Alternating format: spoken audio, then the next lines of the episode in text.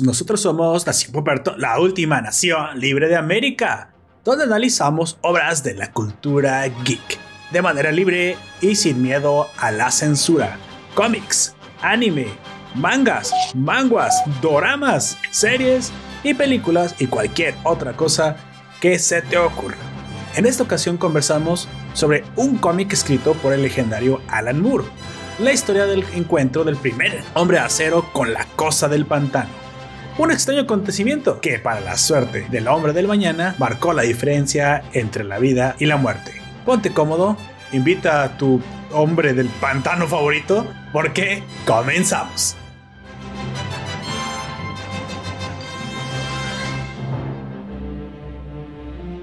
Comics, hace tiempo que no lo veía. Por favor, Dick, preséntese y dígale a la audiencia cómo le fue en estas fiestas paganas del solsticio de invierno. Así Saludos a todos y todos, donde quiera que estén, en el rincón del mundo que nos escuchen y en el momento que sea, pero hay que aclarar que nosotros grabamos justo después de las navidades del año 2020. Así es. Y que fueron muy especiales, yo creo que para todos, para todos, de una u otra manera.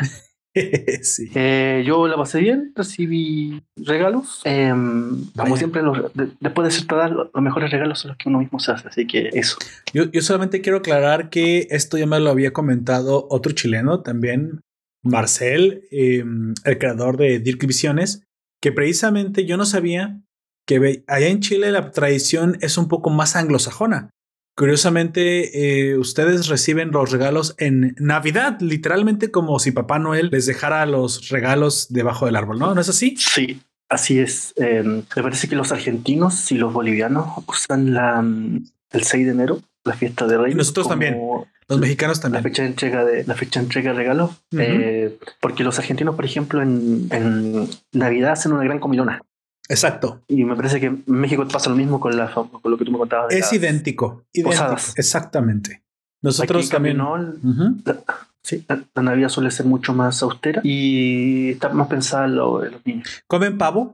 ¿Cenan, pavo tipo los anglosajones? Em, ¿O no? Eh, ¿O no es tradición? Sinceramente, he visto pocas casas, o sea, he visto pocas casas que en paz, pues Navidad, por lo menos yo, que yo conozca que cenan pavo. Eh, la cena varía hacia cosas más livianas, incluso se podría hacer, hay gente que hace asado, eh, se come sushi, eh, comida china o cosas, claro, un poco más sofisticadas de la comida común, pero cenar pavo es más daño nuevo. Y aún así no es una tradición generalizada el pavo, sinceramente.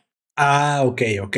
Sí, nosotros en México no tenemos tampoco una comida específica, puede ser de pavo, tamales, pozole, todas esas comidas tan extrañas que, que salen de mi boca, esas palabras a veces irreconocibles. Sin embargo, los regalos, así como, como en cómics dice, no son para nosotros en Navidad. Nosotros no seguimos a pie de, a pie de letra la tradición anglosajona. Nosotros recibimos los domingos, bueno, regalamos a los niños en 6 de enero, Día de Reyes, el día que supuestamente Melchor, Gaspar y Baltasar le hicieron el, el regalo a, Jesús recién nacido, oro, incienso y, mirra. Sin embargo, en Navidad, hasta hace unos años para acá, comenzó a haber una tradición de dar regalos personales a tus seres queridos si tú lo deseabas, de eh, si querías, no era obligación. Así que yo hice una diferenciación. Para Navidad, los que se regalan son los adultos. Si me explico, es, es cuando como que ya, ya no tienes mucho sentido que tú pongas tu carta a los Reyes Magos o pongas tu zapato para que te traigan ahí tu regalo los, los Reyes. Eso, eso lo hacen los niños pero los adultos tomaron Navidad como el día para regalarse entre ellos o, o, hacer intercambios, los famosos regalos cruzados, un tipo, de, un tipo de sorteos en los que tú regalas a un desconocido, bueno, no, un desconocido, a alguien, pero ese alguien no sabe que le vas a regalar y alguien más te va a regalar a ti. Ah, intercambio de regalos, que con todos lados más o menos se conoce la mecánica, pero eso es entre los adultos. la, típica fiesta de Godín. Exactamente, algo, algo muy similar. Pero esa es Navidad para nosotros. No es que no regaláramos, pero es que eh, así se volvió. No, no es el, el, típico día de los niños. Nosotros lo pasamos hasta, hasta 6 de enero y el día 6 de enero se, se come la rosca de Reyes. De hecho, la noche del 5, eh, la famosa, este famoso pan en forma de, de roscón que tiene los niños de plástico o que serán como unos, unos figurines de plástico adentro de cada sección donde no sabes si a la hora de partir el pan te va a tocar o no te va a tocar eh, eh, que encuentres un, muñequito de plástico. Y en, y en el caso de que lo encontraras, quiere decir que la, tradición dicta que tú o y los que también hayan tenido la suerte de, de, encontrar un muñequito de plástico van a tener que poner una clase de desayuno para los demás el día 2 de febrero, que es el día de la Candelaria, una fecha marcada en el calendario cristiano también. Y aquí en México se suele decir que esa, ese desayuno que vas a invitar por haber obtenido el, el o sea, es un castigo más que un premio, si me lo pregunta, eh, son tamales, ¿sí? Esta famosa de comida típica. En el fondo son tres fiestas entrelazadas. Sí, de hecho sí, pueden ser tres fiestas entrelazadas. La rosca, los regalos y hasta el día 2 de febrero, aquellos que hayan perdido o que hayan ganado el, el muñeco, pues realmente lo que ganan es el derecho a, a traer el desayuno a todos los demás. Esto en las oficinas, como se imaginará, suele ser una fiesta de godines. No sé si alguna vez lo haya visto en algún capítulo de estas series mexicanas como Una familia de 10 o La vecindad. Es muy, muy, muy tradicional. Yo he participado en infinidad de, de rosca de reyes. A, veces he ganado, o sea, a veces no me han salido. A veces me han salido y pues ni modo hay que pagar, ¿no? La tradición dicta en México que normalmente deben ser tamales lo que se invite esos días. Las compras o tú los haces. Y si ya eres más moderno y realmente no quieres llevar tamales, pues llegas a alguna clase de, pan, ¿no? Puede ser hasta donas o algo. La cosa, es que tú lleves algo de comer ese día porque te tocó la, la fortuna de tener el, el, muñeco, ¿sí? O la infortuna, si así lo, así lo dictas. Nos saluda Juan José en el stream. Saludos. Feliz Navidad. Saludos. feliz Navidad. José, Feliz Navidad. Así es. Yo creo. que José haya recibido, algún regalo. Ojalá que sí. Dinos si recibiste algún regalo. Sí, es mexicano por lo que sea, así que a lo mejor un ser querido, su novia, esposa, amigos, amigas, mamás, papás, hermanos, hermanas, en caso de tenerlos, le hayan, le hayan regalado algo. Yo suelo no hacer eh, regalos muy grandes, pero sí se lo regalar un detalle. De hecho, ya van varios años en consecutivo que a mi esposa le hago un regalo lo, bueno, los, la Navidad, este, y viceversa. Así que no es que lo envolvamos per se, pero se espera que ese día lo hagamos. A veces ni siquiera ponemos arbolito nosotros, porque pues ahora sí que ha sido una, un descuido de nuestra parte, pero el regalo sí, sí llega, ¿no? El regalo sí está. El arbolito, yo, yo tengo varios años queriendo poner arbolito natural, pero me, propongo hacerlo y cuando ya me acuerdo ya es 27 de diciembre y ah, ya no lo puse este año. Hasta el siguiente año. La vez que quise, quise hacerlo, las colas para el árbol eran enormes y en esta ocasión, por cosa de la cuarentena y todo, pues tampoco es que me dio mucho tiempo y bueno, Lamentablemente muchas familias no celebramos la Navidad como solemos celebrarla. Ya le robé la palabra a Don Comics. En mi caso fue mi familia no estuvo completa. Al menos la, cantidad que suele haber cada festejo no lo hubo. Mi abuela creo que fue una de las más afectadas. Estuvo un poco triste. No triste, pero Obviamente ella quería ver, eh, ella tiene más hijas, tengo muchos tíos, quería ver a más personas que la visitaran. Ella, nosotros, o sea, hablando de mi familia, eh, mis papás, somos los que más vivimos cerca de mi abuela. Eh, la, única, la única que me sobrevive, la mamá de mi mamá, pero tiene más hijas. El problema es que pues no la pudieron visitar.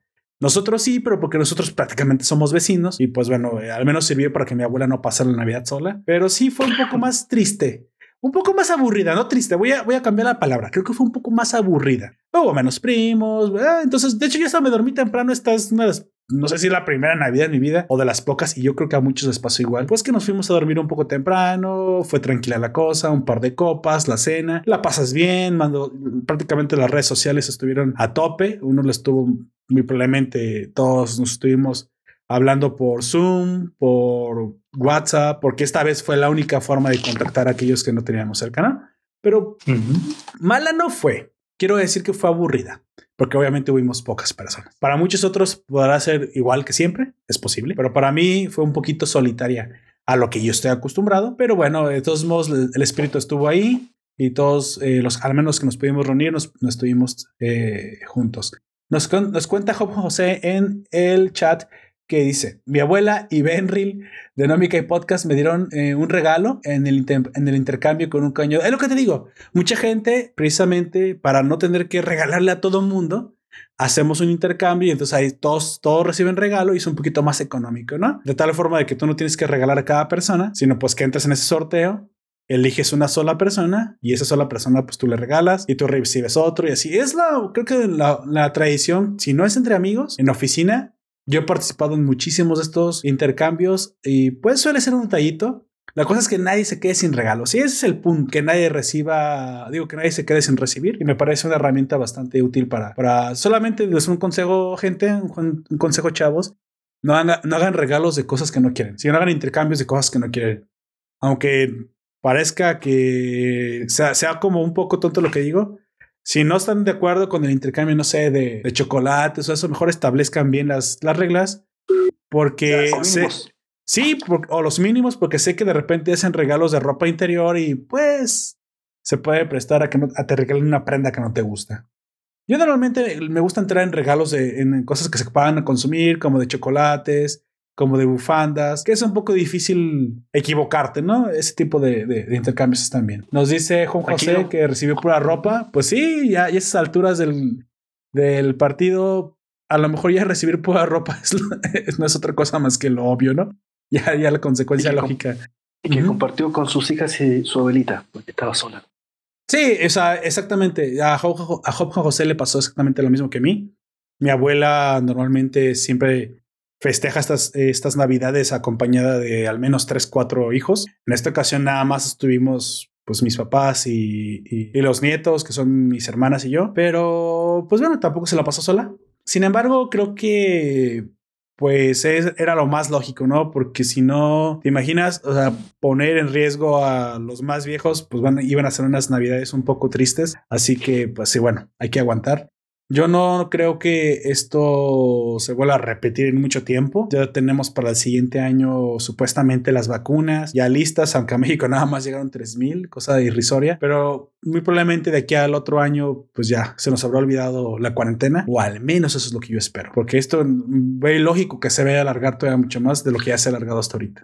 Así que, pues bueno, Dicho eso, vamos avanzando. Don Comics, esta, esta historia que usted me trae The Something y Superman juntos. Em, sé que, pues bueno, yo no soy un tan conocedor de la, de la cosa del pantano. Sin embargo, cuando usted me lo comentó que fuéramos a reseñar este, este cómic, me pareció algo pues nuevo, algo inédito para mí. Sé que a lo mejor para muchos seguidores del Hombre de Acero esto ya pasado muchas veces. Incluso creo que por ahí haciendo una búsqueda encontré incluso que ya han peleado uno contra el otro. Para mí The Something era un poco más eh, perteneciente al universo oscuro de DC, pero con, con grata sorpresa me encuentro que esta es una historia bastante buena, claro, escrita por el legendario Alan Moore, que pues para lo que caiga en las manos del señor lo hace, lo hace interesante, e incluso esta mini historia, este mini arco, que bien podría haber sido un episodio de 30 minutos en el inicio de cualquier película de Disney, ¿no? De esos intros que, que nos ponían pero bastante bueno. O sea, creo que me parece que resume mucho de la esencia de, de Something en muy pocas páginas. Este gran protector de la naturaleza, aquello eh, para lo que, como, como le diré, como el alma que deja en un ser que a, dura, a, a, todos luces es incomprendido, como de Something. Y me parece que es un mensaje muy poderoso, el que vemos en muy pocas páginas. Eh, le agradezco haberme, haberme eh, recomendado este cómic porque en, poco tiempo disfruté muchísimo de la historia. Hoy hablaremos analizando un poquito de, la historia y también hablaremos de, de, otra cosa más adelante. Se las tenemos. Esto va a ser un programa un poco más corto porque no hay tanto contenido y aparte, pues imaginarán que con las fiestas que se nos atravesaron, o al menos yo me la pasé, eh, aproveché para disfrutar para descansar, para comer, para el recalentado, para acabarse esa botella que no nos acabamos en la posada, bla, bla. Todo estuvo, bueno, al menos pues para disfrutar, ¿no?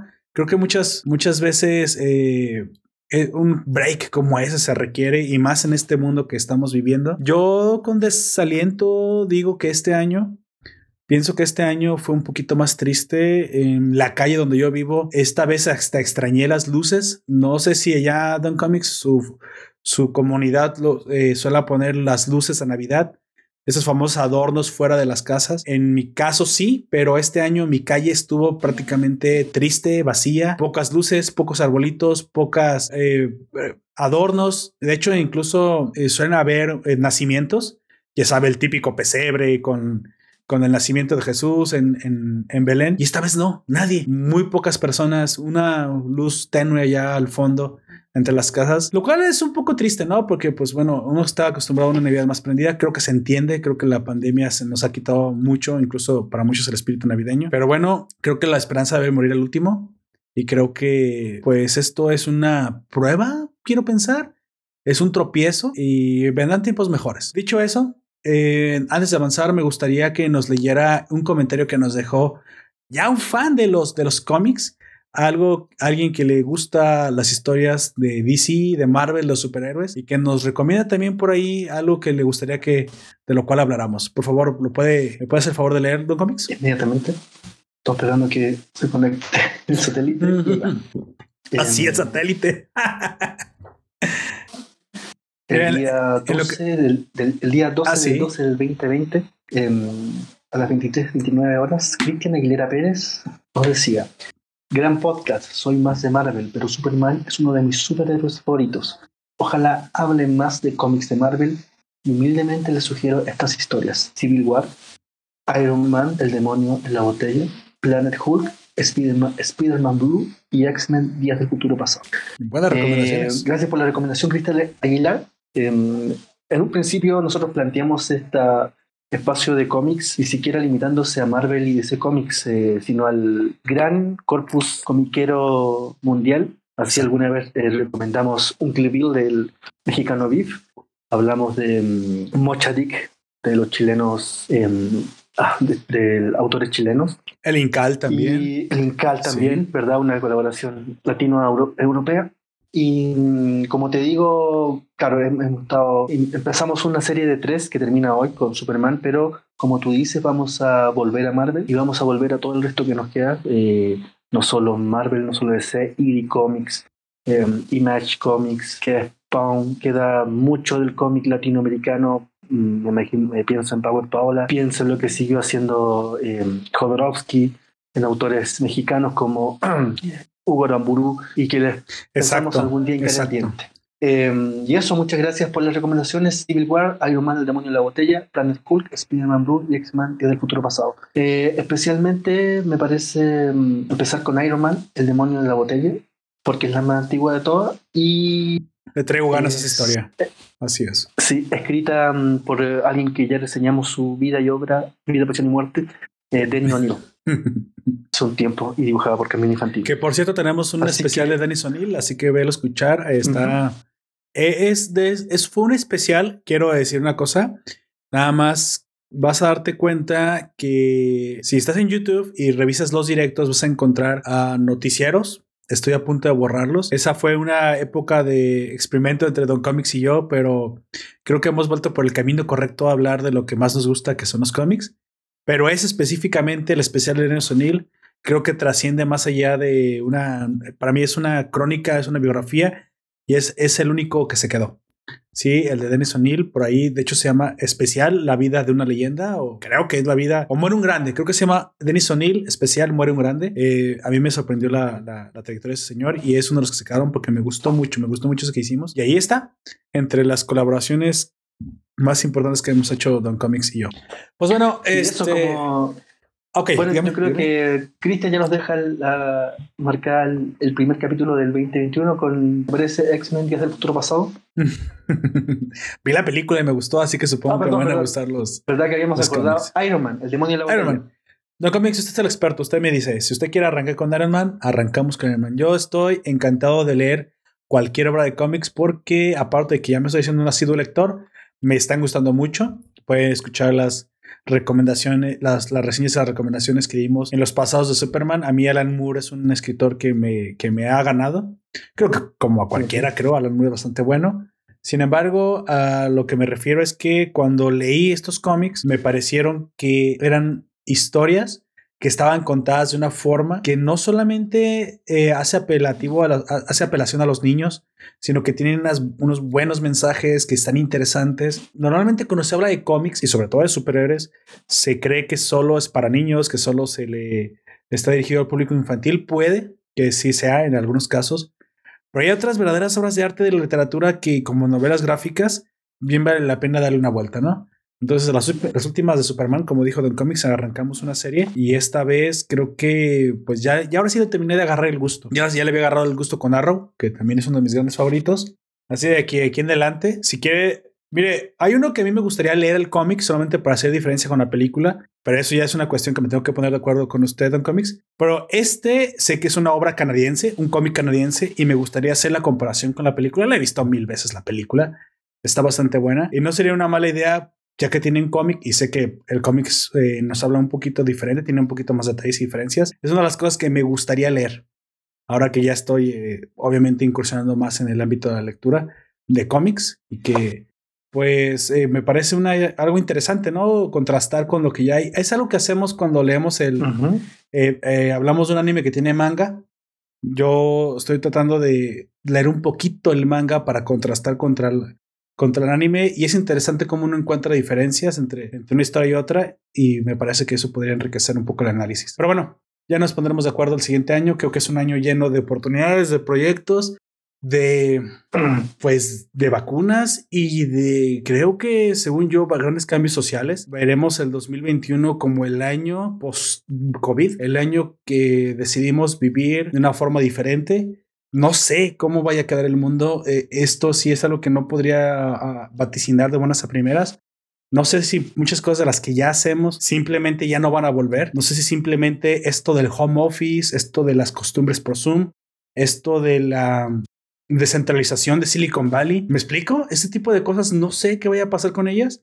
Veremos un 2021 que ya sin pandemia, ya sin tanto tanta cuarentena va a funcionar de forma diferente. Y yo creo, sinceramente, que va a funcionar de forma mejor. Pero bueno, ya lo estaremos viendo a la entrada del siguiente año. ¿Te refieres a esta, este cómic adaptado a Netflix? Scott Pilgrim. estaba dándole vueltas en mi cabeza. Scott Pilgrim y los siete super ex, ocho, siete, siete super exnovios malvados. Sé que el cómic es bastante bueno, sé que es un autor canadiense y, por eso quisiera contrastar contra la, contra la película, pero sé que hay que ver película, hay que leer cómic y hacer un análisis contrastado, lo cual pues me tendré que poner de acuerdo con usted para llegar a hacer eso. Obviamente hay muchísima, muchísima obra que hay que darle vuelta. Hay, hay muchísimos autores, como dijo Don Comics, no todo se limita a superhéroes. Este, qué bueno que haya muchos buenos superhéroes, es algo que me está dando mucho gusto que estoy leyendo historias que yo creía que eran muy infantiles, pero que al fin y al cabo me han, me han dejado un buen sabor de boca. Sin embargo, eh, obviamente no se limita a, y de hecho, si vas a revisar, si van a revisar las primeras reseñas, fueron cómics, creo que nos aventamos como cuatro o cinco sin tocar los superhéroes, ¿eh? Como cuatro o cinco continuos y ninguno es de superhéroes. Todos son historias alternas a, a, lo que se conoce como DC y Marvel. Tampoco estamos peleados con los superhéroes, obviamente, pero es nuestro objetivo es darle una variedad a esta sección, más que sección, a este, este podcast alternativo de Nación Poperto que se dedica completamente al cómic como novela gráfica, como, como noveno arte. si me escuchan un poco ronco, pues ya saben por qué es. La Navidad en mi casa se festeja y se festeja bien. yo, yo, yo, iba a tomar, hubiera o no hubiera gente con quien hacerlo. Oiga, usted ha, ha, tomado por Zoom Do Comics. He visto yo no lo he hecho, ¿eh? pero he visto que hay alguna clase de tradición de gente que se, que se reúne en, directos de Zoom a tomar alcohol, o sea, lo que normalmente se dice a, pistear, a ¿Cómo dicen allá en Chile? A echar la copa, echar ¿A la copa. Sí, a carretear, exactamente. Carretear es la palabra que estaba buscando. ¿Hasta usted ha escuchado o ha participado en carreteadas por Zoom? Sí, alguna vez. Ah, vaya, entonces no es una eh, cuestión de mi imaginación. hay toda una nomenclatura de Zoom, están los cumpleaños Zoom. ¡Ay, los cumpleaños! los cumpleaños. Sí, sí, sí. Oh, por Dios. no, sé, no estoy tan seguro que este sea el mundo en el que quiera seguir viviendo, pero espero que eso se normalice pronto. Porque algo de lo que me gusta es juntarme en, en, persona. Respecto al mundo que estamos viviendo, los comentarios, Juan José nos agrega Yo quisiera que cuando tienes a un familiar en el hospital no te, no te permitan estar ahí por riesgo de contagio de cualquier virus, no solo de COVID. Eso es cierto. Eso es cierto. Que si se necesita algo te llaman por teléfono. Recuerdo cómo las mamás llevan a sus hijos y los dejan jugar en el suelo en zonas donde está marcado el riesgo de contagio. Espero que estas políticas cambien. Eso es verdad, dicen que estoy hablando de varios hospitales del IMSS, que no sé qué será. Instituto Mexicano de Salud Pública, de, Seguridad Social. IMEA, Instituto Mexicano de Seguridad Social, así es, exactamente. Eso es verdad, dicen que la, la, mayor fuente de contagio bacteriológico siempre es un hospital. Sí, lamentablemente para nosotros eh, tenemos en este momento máximos históricos, camas de hospital llenas al tope, lo cual no es raro para un país que hizo las cosas tan mal como nosotros, para un estado que está completamente rebasado y pues no me gustaría ahondar en cosas tristes en, en este momento, pero bueno, los que son mexicanos y, y ven las noticias, pues ya saben cómo está un poquito la situación, ¿no? Este, eh, no puedo, o sea, más que mandar abrazos y mis esperanzas y pues mis buenos deseos aquellas personas que han sufrido por un enfermo grave. Sé que el coronavirus, o sea, no suele tener una, tasa alta de, letalidad, o al menos en promedio. Sin embargo, nosotros nos ha golpeado especialmente fuerte por una, eh, falta de, obviamente, de, respuesta rápida del Estado. Dos, una cuarentena cavernícola mal implementada. Tres, eh, falta de eh, un, seguro social rebasado o hospitales privados también, ¿eh? rebasados. Cuatro, una población de riesgo especialmente obesa, lo cual aumenta muchísimo el riesgo de, contraerla y que se te complique. Cinco,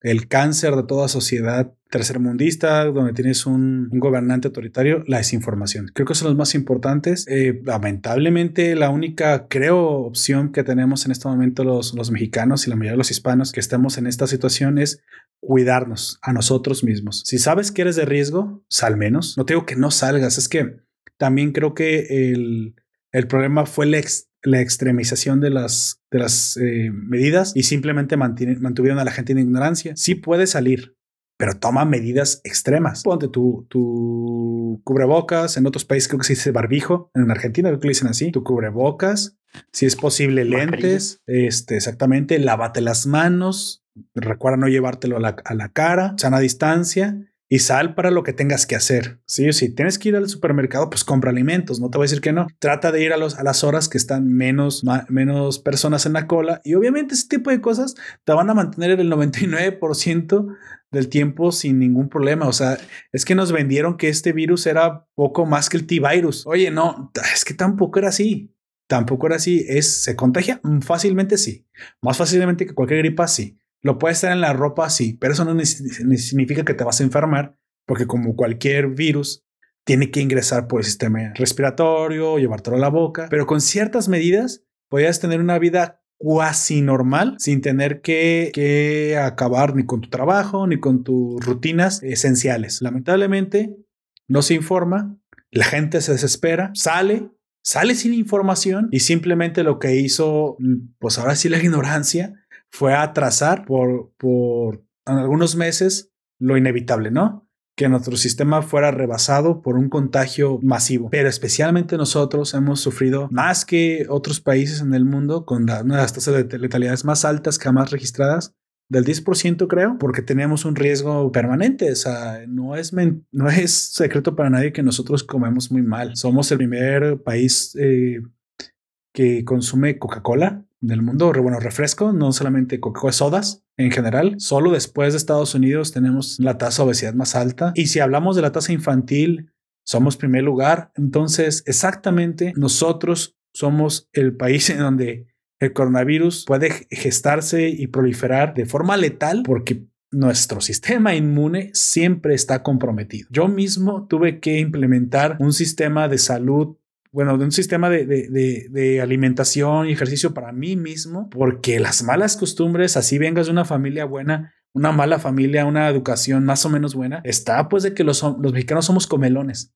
Y sí, disfrutamos y disfrutamos la vida y comemos mucho y tenemos, pero somos adictos a los carbohidratos. Ahora no te digo que dejes de disfrutar la comida, no. Pero por el amor de Dios, pon un límite, salte a caminar, salte a correr, mantén un, un límite en tu vida no tienes por qué dejar jamás las garnachas, no tienes por qué dejar las, las copas con los amigos. Bueno, pero no es una mala idea que el día siguiente te salgas a tomar a un, al aire fresco, una, una, una caminata, una, una, a trotar, le subas un poquito a esos licuados de verduras y sobre todo si ya tienes entre 25 y 35 años, porque parece increíble, pero a esta edad incluso ya están comenzando los, los síntomas de una mala salud, sobre todo cardiovascular. No es nunca una previsión lo, la resolución. No, no creo que nunca la va a ser, pero sí el balance, ¿no? El problema de Don Comics es que, pues, como todo, la información, el cómo corre la información, yo noté que fue la clave. Y lamentablemente, todavía al día de hoy, hay gente que ignora si es todo el coronavirus, se era efectivo o no el, el cubrebocas, la mascarilla, porque pues de los medios de comunicación o del mismo estado, pues no llegó a tiempo, llegó la información un poco pero bueno, es la, es la menor cantidad posible, ¿no? Sin embargo, pues sí tuvimos, sí tuvimos el sistema mexicano de salud sobrepasado y pues es un lamentable. O sea, ya no voy a decir nada más de esto. Creo que esto es normal. Eso es obvio. Es obvio por qué pasó. Nada más cuídense. Es todo lo que puedo. Es lo que acompaña Juan, eh, Juan José. El problema es que yo veo el problema que yo veo es que dicen que es muy contagioso, pero uno piensa que contagioso es sinónimo de presentar síntomas. Exacto. Y como la mayoría somos asintomáticos, nos volvemos portadores. El uso de cubrebocas no es para prevenir contagiarnos, sino para evitar contagiar al otro. Y eso es lo que no entendemos. Apocalipsis nuclear. Sí, sí, sí. Creo que debió haber venido esa información desde un, día uno, ¿eh? Día uno. Y es interesante además porque no sé si don Juan José nos leyó la mente, porque puede que Alan Moore se haya adelantado muchos años en el futuro, pero el cómic de que vamos a hablar también habla de un contagio eh, de hongos por no usar cubrebocas.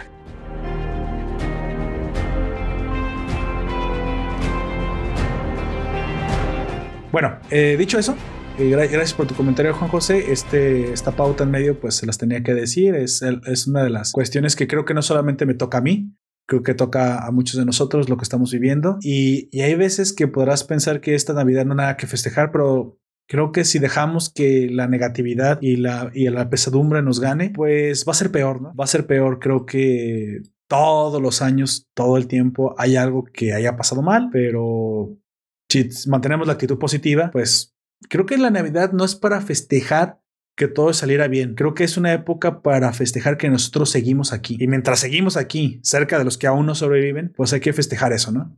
Ay, que con qué poco nos te conformas, Poperto. Sí, sí, creo que es parte de ser un poco, es parte de crecer, Timmy, ¿no? entender que aún lo bueno, aunque sea poquito, eso bueno vale mucho. De hecho, curiosamente me remite al presidente Peña Nieto, nuestro presidente más guapo, Don Comics, por cierto. Decía que lo bueno contaba y contaba mucho. Eh, cuando se le cuestionaba que por qué en su gobierno no había muchas cosas buenas, que tenía muchos fracasos. Entonces, a diferencia de AMLO, que AMLO niega que haya fracasos, que dice que todo está bien. Ah, eh, Peñarito decía, mira, no hemos hecho muchas cosas bien, hemos hecho pocas cosas bien, pero las cosas buenas cuentan y cuentan mucho. Ay, extraño a Peñanito, era gracioso y guapo. Bueno, ni modo. pero malísimo presidente, por cierto. Así avancemos. A partir de aquí te recuerdo que hablaremos con spoilers. Hablaremos de la obra escrita por Len Moore de Superman y The Something una obra escrita en 1985, por cierto, y en septiembre fue, fue publicada eh, por DC Comics. Pues bueno, Don Comics, ¿qué es un Something y el, y el hombre de acero? ¿De qué se trata esta mini historia? A grandes rasgos, eh, ¿cuál sería el argumento principal por el cual nos conduce Alan Moore y por el cual conduce al hombre de acero? Vaya, vaya. Bueno, bueno, ah, problemas técnicos. Entonces continúo. Ahorita vuelve Don Comics. Pues bueno, el, el hombre de acero. te escucho, te escucho. Allá. Ah, te escucho, Perfecto. Ahora sí, disculpa.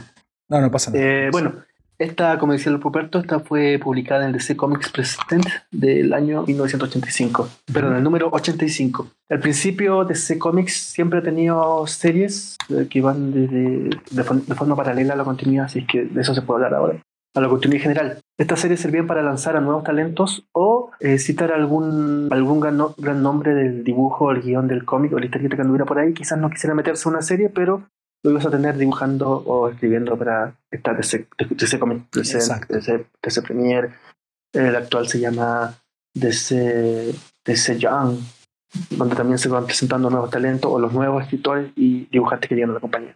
En esta serie tenemos eh, el primer encuentro entre Superman y la cosa del pantano. Es, perdón, en este capítulo tenemos el primer encuentro entre Superman y la cosa del pantano. Es un Superman pre-crisis, pre-Kirby, pero pre-Vine, John y es un Superman con todas esas esos, em, esas cicatrices, esas, esos clichés de la Golden Age, Silver Age, el típico super genio eh, que podía irse atrás y podía recorrer la tierra en sentido contrario para dejar el tiempo. Mega poderoso, ¿no? Así. Sí, era el Superman que le habían atribuido infinidad de poderes, ¿no? Que era ahora todopoderoso porque funcionaba para su momento. Sí, sí. Eh, pero aquí tenemos un pequeño giro porque eh, en una reunión que se hace en, la, en el Instituto de Estudios Extraterrestres de Metrópolis se llama a, un, círculo de periodistas, a una conferencia de prensa, a eh, comunicar al mundo este nuevo hallazgo, este nuevo descubrimiento que es una roca que venía desde más allá de las estrellas con un extraño hongo en su superficie. Eh, dice en el texto que se trata de un hongo brillante, el dibujo eh, está por Rick Page, que no me parece que es el el más brillante de los dibujantes, ¿eh? que es el, ni el Superman ni ese cómic. Es un dibujo resultón, pero bueno, lo que no importa el argumento. En esta conferencia de prensa eh, tenemos al científico tipo que nos habla de este hongo venido desde más allá de las estrellas que pudo estar eh, demulando por años, décadas o centurias quizás las capas superiores de la, de la atmósfera terrestre hasta que por fin cae la Tierra. En esa reunión Superman se da cuenta que no se da cuenta. Volvemos al cliché de, como decíamos, este Superman súper super poderoso. Este genio recuerda que vio ese hongo, esa extraña formación en, el, en una entrada de la almanaque de, almanaque de Krypton. O, sea que recuerda que, que, viene de su mundo. O sea que ese hongo que está viendo es extraterrestre y no solamente es extraterrestre, sino que es de origen kryptoniano. Kryptoniano como te digo, esta, incluso cita la entrada, la entrada cuarenta y tanto, una cosa Ah, qué buena memoria tiene. Superman. Es un, Superman con super memoria y casi. Ah, bueno, pues sí, lo podía todo, tiene toda la razón. Eh, y mm, empieza a hacer un raconto de esa, porque tiene buena memoria que se acuerda perfectamente las palabras. Sí, claro. De esa descripción y recuerda que este hongo es descrito como Blood Morel. Eh, tú ¿Cómo lo Ok, Morel es la clase de hongo que parece un, paraguas, ¿sale? Esto, o una sombrilla.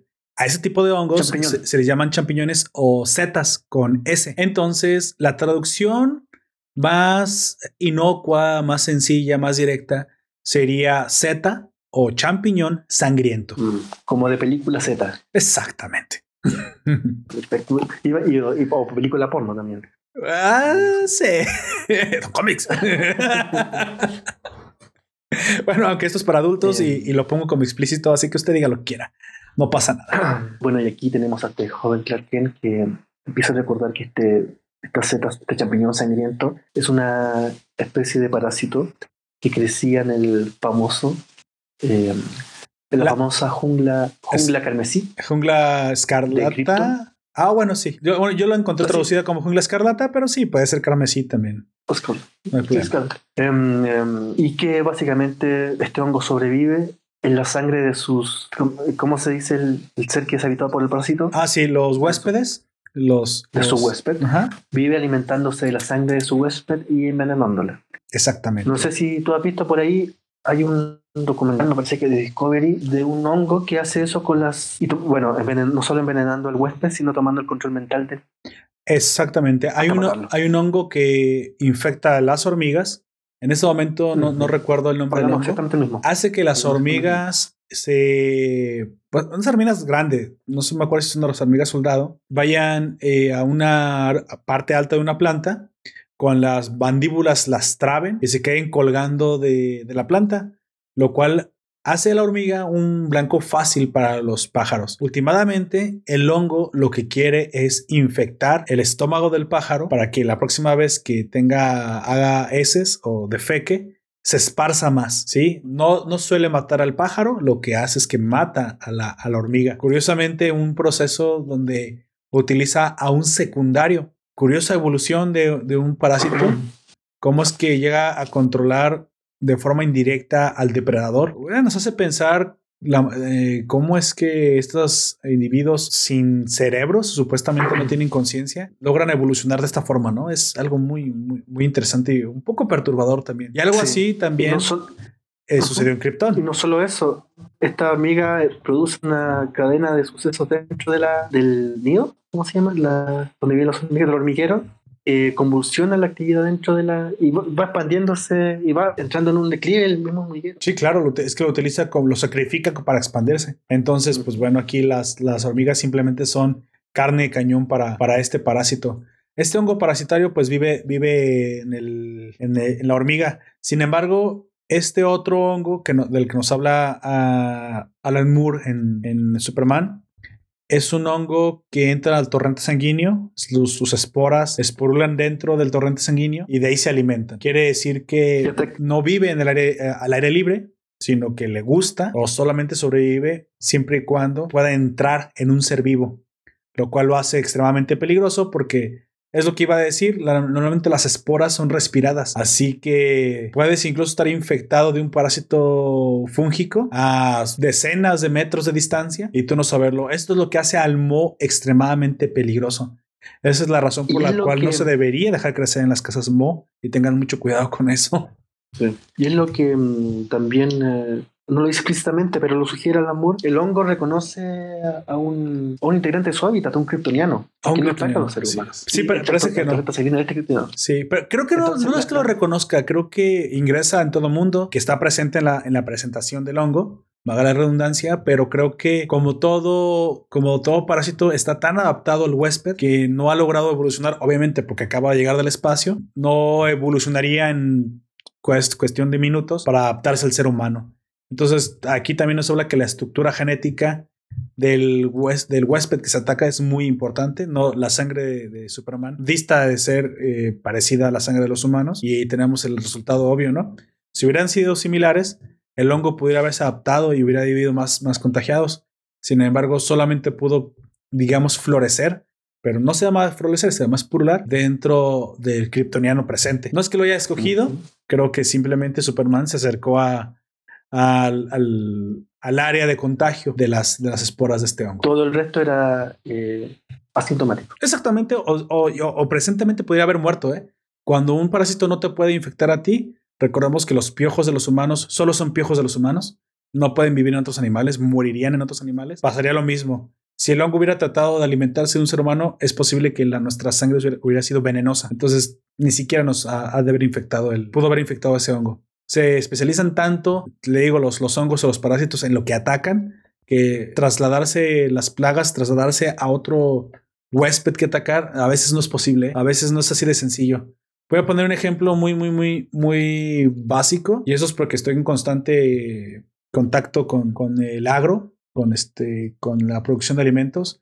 Hay una, hay una plaga que se llama piojo, piojo del cereal. Sí, el piojo del cereal ataca a plantas como el maíz, pero también ataca a plantas como el, como el sorgo, que es un tipo de, grano que son se a los animales, forraje para los animales. Bueno, el piojo amarillo, que es una eh, especie de, piojo del cereal, este, que básicamente es un ácaro, es como si fuera un insecto muy pequeño, amarillo, solo prolifera atacando el sorgo, pero al maíz no le hace nada, curiosamente el maíz tiene su propia especie de piojo de, del cereal. E incluso eh, he visitado lugares en los que la plaga de este piojo del sorgo tiene contiguamente maíz y no puede proliferar, no puede pasar la barrera biológica. Los encuentras en las hojas de la planta del maíz muertos porque no pudieron alimentarse de la planta de la cual no están adaptadas para, para chupar la savia.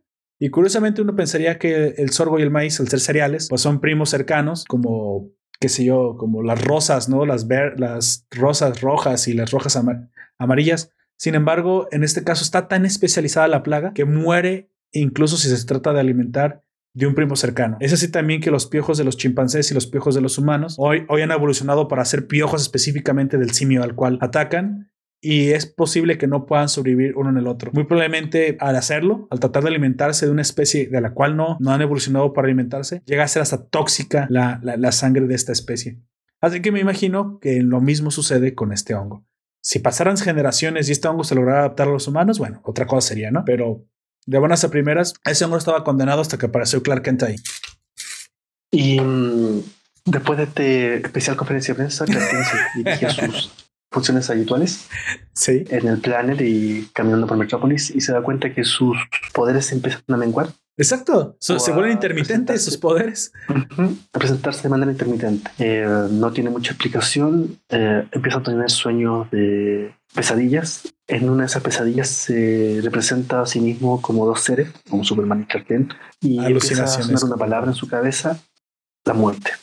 Exacto. El- lo primero, lo primero, el primer arco eh, nos presenta a Superman cuestionándose o buscando la solución a esta agonía, a saber que es mortal y, y a saber que se está muriendo. Exactamente. Eh, las pesadillas eh, pasan al, al día siguiente a ser eh, cada día más menguado su poder, empezar a sentir dolores eh, y alucinaciones incluso. Llega el punto en que decide contactarse con este doctor que lo que hizo la conferencia de prensa y preguntarle cuál es la forma en que este hongo podría estar eh, Relacionado con su estar, eh, enfermedad. Sí. Con, sus- con, los- con lo que le estaba pasando. Y mm, el doctor le dice básicamente una explicación como la que tú dabas. Quizás fue, viene desde Krypton, quizás te invadió y no, no, conocemos, no conocemos la forma de solucionar tu intoxicación por hongo. interna. Exactamente. Y aquí, aquí decide emprender el viaje y busca una ciudad que no tenga ningún, ningún habitante superheroico. Yo aquí tengo una pregunta, Don Sí. Comics. O sea, quiero asumir que el hongo pudo atacar a Superman porque, a pesar de ser un kryptoniano, obviamente sabemos que Superman, bajo el sol amarillo de nuestra Tierra, lo hace un superhombre. Bajo el sol rojo de su sistema solar, sus soles rojos, creo que son los soles, lo, se vuelve completamente vulnerable, como si fuera un humano en la Tierra. ¿Por qué el hongo lo pudo atacar? Quiero pensar, voy a, voy a hacer una suposición educada. Si Superman si el kryptoniano es un hombre en Krypton, pero es un superhombre en la Tierra, el hongo es un hongo sencillo en Krypton, pero es un superhongo en la Tierra también. ¿Pasa por la misma lógica? Probablemente- Probablemente pasó eso. Es como lo que pasaba con el COVID. eh, varios, casi todos los animales no, no, no domesticados portaban en sí COVID. El problema está que algún imbécil se lo iba a comer y iba a contagiar el resto de eso. Aquí entonces Eh, su- sucede como las- con, con Crypto, ¿no? Ya ve que Crypto es un super perro. claro. Sí, sí. Entonces dices, bueno, es porque entonces todo lo que venga de Krypton va, va a ser beneficiado por la radiación amarilla de nuestro sol. ¿Y qué más Como que, Superman, el, que un el hongo hongo? tampoco está domesticado Exactamente. y funciona Bueno, así en, en la Tierra. supongo que sí. Eh, Entonces, sabiendo el- que no tiene mucha solución, porque aquí se cae el, el supergenio ya no tiene solución a esto. Exactamente. si buscar una, una ciudad que tenga que no tenga habitantes super, superpoderosos y decide que el mejor lugar es el sur, a los profundos bosques de Lu- Luisiana. Para morir en paz, así es. Que, O sea, me, me parece que, o sea, pasó muy pronto la decisión de, de morir, o sea, ni siquiera le avisó a nadie, o sea, creo, pienso yo que también esto es causado por el mismo hongo. El mismo hongo lo lleva a la desesperación y ya ni siquiera de buscar ayuda. Creo que es la única forma en la que se explica, porque pues en otras en otras instancias creo que hubiera buscado la ayuda de Batman, no sé, ya sabe, alguien, alguien súper inteligente que le puede ayudar a investigar qué es lo que está pasando. Sin embargo, aquí Clark Aquí- no, simplemente se da por muerto y, y viaja hacia el sur. Curioso, o sea, Lo, lo otro que mm, prefigura el amor es un, un guiño al consumo de hongo alucinógeno. Lo que más le produce a Superman esto de hongo son alucinaciones. alucinaciones. Así es. alucines que, con seres que nunca has conocido realmente, de- te conoció por descripciones del almanaque de Krypton. Exactamente. y empieza a ver el empieza a ver a ser extintos por todas partes hasta que por fin llega al- a los profundos bosques de Luisiana que en teoría no tenía ningún habitante superheroico salvo por uno Exactamente. el superhéroe era tan, el habitante tan, más superheroico de la compañía tanto fue así que lo salvó lo salvó de la quiebra el inesperado hombre del pantano. O la cosa del el hombre pantano. del pantano Así es, creo que Em, inesperado, no, no, no, no hay otra forma para describirlo. Me encanta cómo, cómo Superman, pues si no, si no ha sido por ese ser, básicamente ah, tenía pues las horas contadas. Es, es como algo fortuito, es algo extraño la, la forma en la que lo maneja Alan Moore justo en la curva, se sale de, de, de control su automóvil, choca. Obviamente todavía tiene algunos poderes, no lo mata el choque, sale entre las llamas eh, y, mientras en su cabeza está luchando contra una alucinación, una alucinación que le dice es hora de morir, te vas a extinguir. El, hongo no solamente ataca su cuerpo, ataca su mente. Creo que eso es lo más grave del asunto. Y de la nada sale Something ah, como algo.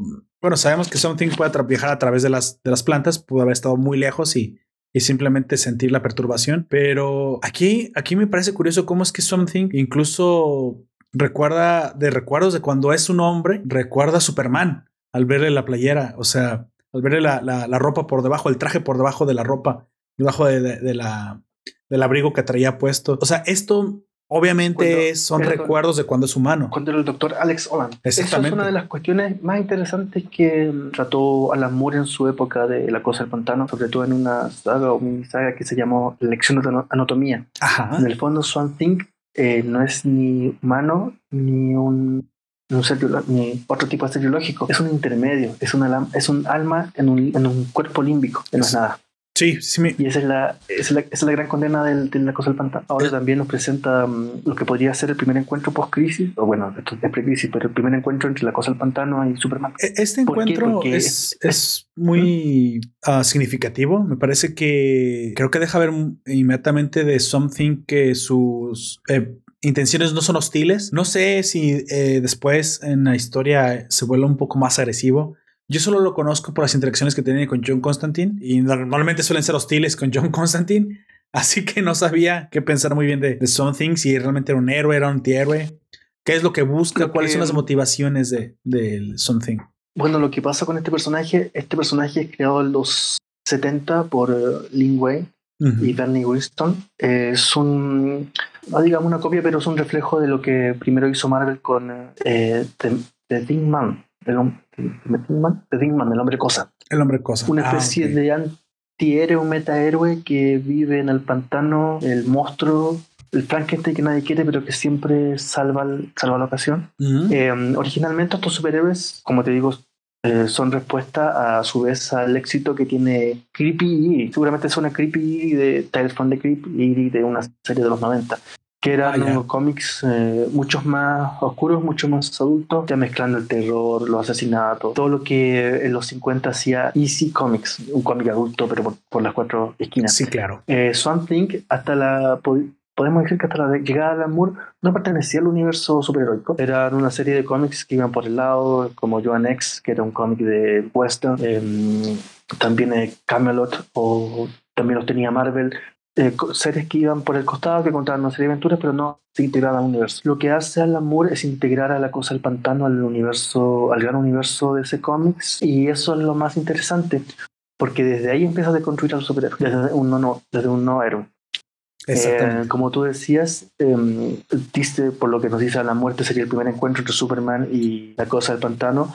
La cosa del pantano, eh, ¿cómo decirlo? En, un, en, una primera época de Alan Moore es un defensor acérrimo del verde, eh, siente la invasión humana, pero también, como te digo, es un, un, alma humana límbica en un cuerpo verde y esa, a su vez esa alma humana busca a otros seres humanos, tiene este encuentro, después se vuelve un encuentro cuasi amoroso porque termina con un giro bien, muchos años después, un giro bien extraño en que termina siendo padre junto a Abigail Cable, uno de los personajes más sexy de los, de los 80, pero porque Abigail Cable se acuesta con John Constantine. Y eso pasó muchos años después y quizás no hay que mencionarlo jamás. Porque así, así, así, así, era la decadencia, así la decadencia del cómic superhéroe. Ese yo, Constantine. Todo lo que se mueve. Y claro, en este, en este, en este mundo ochentero en que está John, perdón, está John Constantine, también creación de Alan, co-creación de Alan Moore. Está por su lado Neil Gaiman creando a Sandman, que también pertenecerá al sello Vértigo. Em, sí. Si bien pertenecen al. Porque esto también es otra discusión que se dio un tiempo. Estos héroes o metahéroes siempre pertenecieron al universo de ese cómics. La generalidad de los héroes Vértigo era parte del universo de ese cómics y tenían interacciones o no con los superhéroes. Sí, claro. Em, y en este sentido, eh, lo que trataban de expresar era que, o por lo menos el amor, es que Something no era un superhéroe al uso como era Flash o no iba a pertenecer a otro, otro punto de, de que podemos hablar más adelante, no iba a pertenecer nunca a Flash ni no, nunca iba a pertenecer a un grupo como Flash o como Green Lantern, porque básicamente él tenía otro, otros motivos. Superiores incluso a los que ellos tenían. Eh, porque después aparece una cuestión que se llama Justice League Dark, de la que hablamos en su momento en el, de la que se hizo película y hablamos en su momento cuando hablamos de Otakuverse, que es una serie bastante mala, eh, tanto en el cómic como en la película, por lo menos. Don ganando amigos, sobre todo tacos. porque desnaturaliza, sinceramente, pone cualquier, podría ser cualquier personaje actuando de superhéroe tonto, meta oscuro, podría ser cualquiera y pierde la esencia de lo que tratan, de lo que suelen hacer los buenos autores con los personajes. No solo en el cómic, en la ficción, de cualquier tipo de ficción. Les dan un cariz, eh, también es cierto, este cariz se puede cambiar, pero cuando vuelves un personaje tan intercambiable que puede ser cualquiera haciéndolo, haciendo lo mismo, no tiene sentido. Ya. Bueno, y vamos, vamos a Swamp Thing. Aquí, desde lo verde, tenemos a unos Swamp Thing no, no refractario, como si lo vamos a ver más adelante en mismo Alan Moore, sino un something más eh, hospitalario, en todo el sentido del asunto. Sí, sí. En todo el sentido de la palabra. Se preocupa por salvar a, Clark Kent, de hecho. A Clark Kent, a Superman. es interesante porque aquí viene la lírica de, de Alan Moore, de los cartuchos y los globos de diálogo. Eh, como decíamos, Superman tiene una serie de alucinaciones y llega este, mentalmente a este jungla carmesí, jungla. ¿Cómo la, la jungla? Escarlata. jungla? Jungla, eh, Escarlata. es, que le, llaman Scarlet Jungle. Sí, en, sus, alucinaciones, eh, Superman estaba viviendo en la Scarlet Jungle de su planeta y no puede escapar de ahí, básicamente. Y aquí empieza a hablar con los seres extintos de la Scarlet Jungle y tiene una especie de conversación con un que es muy una cuestión muy griega, muy de, de, de de mito griego. Sí, sí, con un ser extinto. Dice, tú estás muerto. no, yo estoy extinto y tú también deberías estar extinto. Le dice, estamos esperando, tienes, un, espacio en la sombra y en la muerte. Exacto. Eh, o sea, le, recrimina, ¿no? Le recrimina no haber muerto junto con el planeta y, creo que eso habla mucho de... Es interesante porque tiene, tiene un siguiente diálogo. Le dice, estuviste 20 años huyendo de Krypton. Exacto, como si tuviera un sentimiento de culpa de no haber muerto con su planeta. O sea, me parece muy interesante el, el, cómo refleja eso. Esas son las, las dos, em, bueno, las dos metáforas, no sé cómo llamarlas. Sí, sí, sí. Que utiliza el amor. Primero, el, el, miedo que tiene cualquier ser humano a su propia muerte y a saber la eminencia al mismo que que esta vez El segundo es la culpabilidad por, por lo que dejó atrás y no pudo cambiar. Exactamente. Y ahí se mete con estos diálogos con estos seres extintos. Em, bueno, viene este diálogo que le dice el ser, arrancaste 20 años de, de Krypton, pero por muy, por muy fuerte que haya sido tu carrera, al final te terminó atrapando, siempre te va a atrapar. Sí. Porque la muerte siempre va a llegar inexorablemente. Exactamente. Em, en esta serie de alucinaciones eh, existe un mundo mental Superman, pero también un mundo físico con el que está interactuando. Y aquí es cuando se topa con, Fanting a quien ataca. Exactamente. Eh, y empieza a resolverse, como te digo, muy, de un sentido muy de constructivista el superhéroe, que lo hace siempre el amor, porque si esto fuera un cómic al uso superhéroe, tendría que ser una serie de golpes hasta que se den cuenta que son amigos y atacar al, villano. Pero no es así. Esto no se resuelve así. y Alan eh, Thing se acerca de otra manera a Superman. Eh, mira, yo creo que en esta ocasión no, tendríamos que relatar el fin porque es tan cortito y es fácil de leer. Y ok, si quieren saber cuál es el final, qué, cuál es el desenlace entre Something Superman y esta alucinación que lo está llevando a su muerte, bueno, yo nada más sí quiero decir algo. Entre lo que Superman recuerda de cómo es que The Blood Morel mata a los kryptonianos, de hecho a todos los seres kryptonianos, aquí no hay diferencia entre especies. Superman recuerda de, como dice Don Comics, que tiene una memoria idética, fotográfica que recuerda al detalle la descripción de este hongo de su planeta. Se supone que la seta sangrienta o el champiñón sangriento pues mata absolutamente cualquier ser vivo, animal, parece que solamente ataca animales, no plantas, ah, haciéndolos, eh, infectándolos, obviamente, comiendo su sangre, parasitando la sangre, pero la forma en la que termina asesinando al huésped últimamente le provoca alucinaciones y sobreextenúa el cuerpo, es decir, provoca que él muera de cansancio. Nada más hay que decir que al final la, la, pelea, o mejor dicho, el conflicto se pone bastante bueno, ya que Superman está fuera de control. Something no sabe qué hacer. Este tipo es, de palabras del mismo Something, dice, el ser más poderoso del planeta se acaba de volver loco y comienza a destruir todo a su paso, pero se da cuenta que la energía que está utilizando Superman es tan exacerbada que el mismo Something deduce que de seguir así terminará muriendo por extenuación, está llevando el cuerpo al límite. Entonces, pues ya se me generan cómo se pone la situación. Algo muy interesante, pocas páginas, pero significativas. No les vamos a contar el final. Vayan a leerlo, o lo acaban en un ratito, en media hora. Una mini historia que en verdad deben todos leer. Pues bueno, Don Comics. Como te digo, dámosle cierre a esto. Para, cerrar, interesante esa, esas metáforas, como siempre en la obra de Moore, sobre la inminencia de la muerte y el saber que es, es mortal y la angustia que da esta misma mortalidad.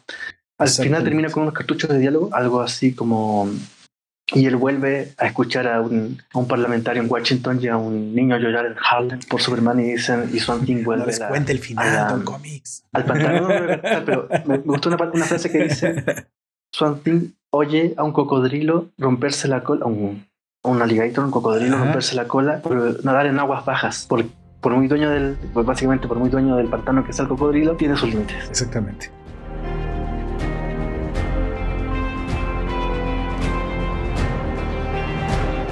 Bueno, que, quedamos a hablar otra cosa. Este, pasamos rápidamente al, siguiente que tenemos, Don Comics. Tenemos otro, otro tema de qué hablar. Hábleme exactamente eh, antes de cerrar el podcast, cuál es el tema que nos quiere comentar en esta ocasión. El segundo tema es un, era un mito del, del cómics por años. En teoría, Alan Moore, justo antes de irse de ese cómics, habría escrito una meta saga, una macro saga, porque si Crisis en Tierras Infinitas era el inicio del nuevo universo, Alan Moore había escrito los últimos del universo ese. Obsesión, bueno, no obsesionado, pero teniendo en mente lo que hizo Frank Miller con uh, Dark Knight. Em, Alan Moore eh, lo escribe en una serie de páginas que presenta a los editores de ese cómics. Y en ello expresa la siguiente idea. Primero, nosotros cuando hablamos de mitos o leyendas, eh, siempre están situadas. por muy mítico que sea Robin Hood, hay un episodio de su muerte, por muy mítico que sea Sherlock Holmes, sabemos cuándo muere. Jesucristo, podemos hablar de todos los, los mitos de cualquier, em, de cualquier credo, de ficción o no ficción, todos tienen una fecha de muerte que es conocida. Eso lo hace parte del mito. El problema es que con los personajes de ese cómics eh, no son ni mito ni leyenda pero tampoco son humanos, porque lo que todos estos seres comparten, los superiores de ese cómic no lo tienen, no tienen un fin, salvo en el caso de Batman en Dark Knight, o el mismo caso que hace eh, Alan Moore con Superman. Por algo pues, se sigue enseñando varias veces al año en distintos idiomas alrededor del mundo eh, qué le pasó a la mañana, porque es la muerte. Es la primera vez que se trata la muerte de un personaje, sobre todo de ese cómics, pero la muerte real no, no lo que se dice el, el efecto Bucky la vuelta a los seis meses, esta es la muerte definitiva de un personaje. Y eso es lo que pretende el amor, pasar de un estado de personajes ficcionales mediocres a volver los mitos, mitos pop, buscando crear una macro saga que establezca el fin de cada uno y del universo en general.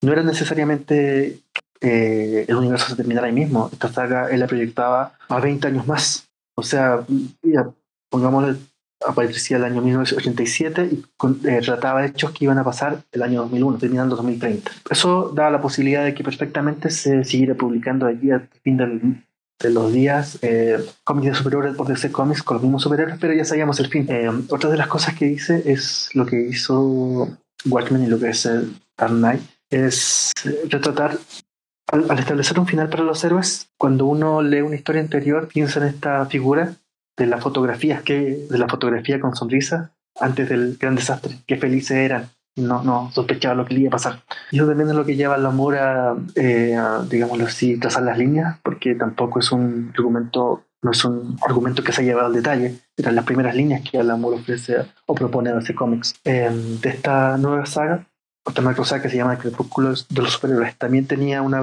una un punto en la venta, en el marketing, eh, y que iba a tratar de entrelazar las series, o sea, de que si el lector leía un hecho que pasaba en Superman, estuviera obligatoriamente vinculado a lo que estaba pasando en los, la Justice League. Aunque la Justice League es más común, pero uh, Hellraiser, Constantine, John Constantine. Entonces necesariamente tenía que pasar a leer Constantine, John Constantine. Y no el típico cruce eh, por encima que se daba mucho y que se sigue dando, que básicamente tú con la saga la saga principal y un par de sagas centrales, tiene resuelta, tiene resuelta la, la ecuación. Él, proponía una saga que con eh, cómics previos que fueran entrelazando la historia de los personajes. Algo que pasó, ¿sabes cuándo acaba de pasar?